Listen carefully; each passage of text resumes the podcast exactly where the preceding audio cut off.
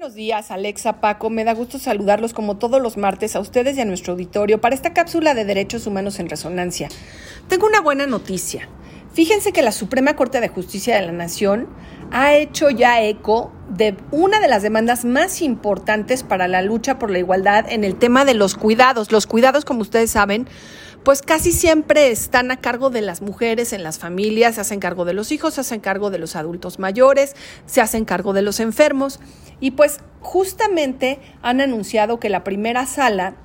en la sesión del 18 de octubre aprobó por unanimidad dos de las sentencias que reconocen que hay desigualdad entre hombres y mujeres justamente por lo que implica el trabajo de los cuidados.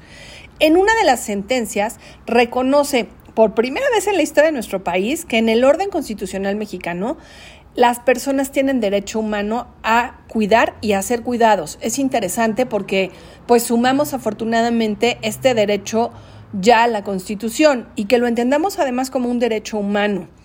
obviamente al autocuidado, porque a veces por cuidar a otros, sobre todo estas mujeres que tienen mucha carga laboral, tienen que llegar a casa, hacerse cargo de los niños y además hacerse cargo pues a veces de la suegra enferma o del papá enfermo. Y tienen poco tiempo para el autocuidado, para poder estar ellas en una con una salud plena, tanto mental como física y el autocuidado también se vuelve un derecho imperativo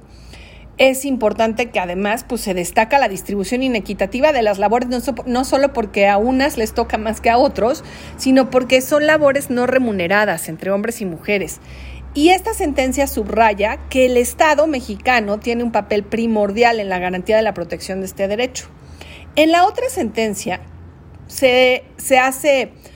ahora sí que se, se hace importante, se subraya también la disolución del vínculo matrimonial, y aquí es importante, una vez que haya un divorcio ya este, determinado, será importante que se considere que quien se haya encargado de los cuidados de los hijos de la familia tiene derecho a una compensación económica.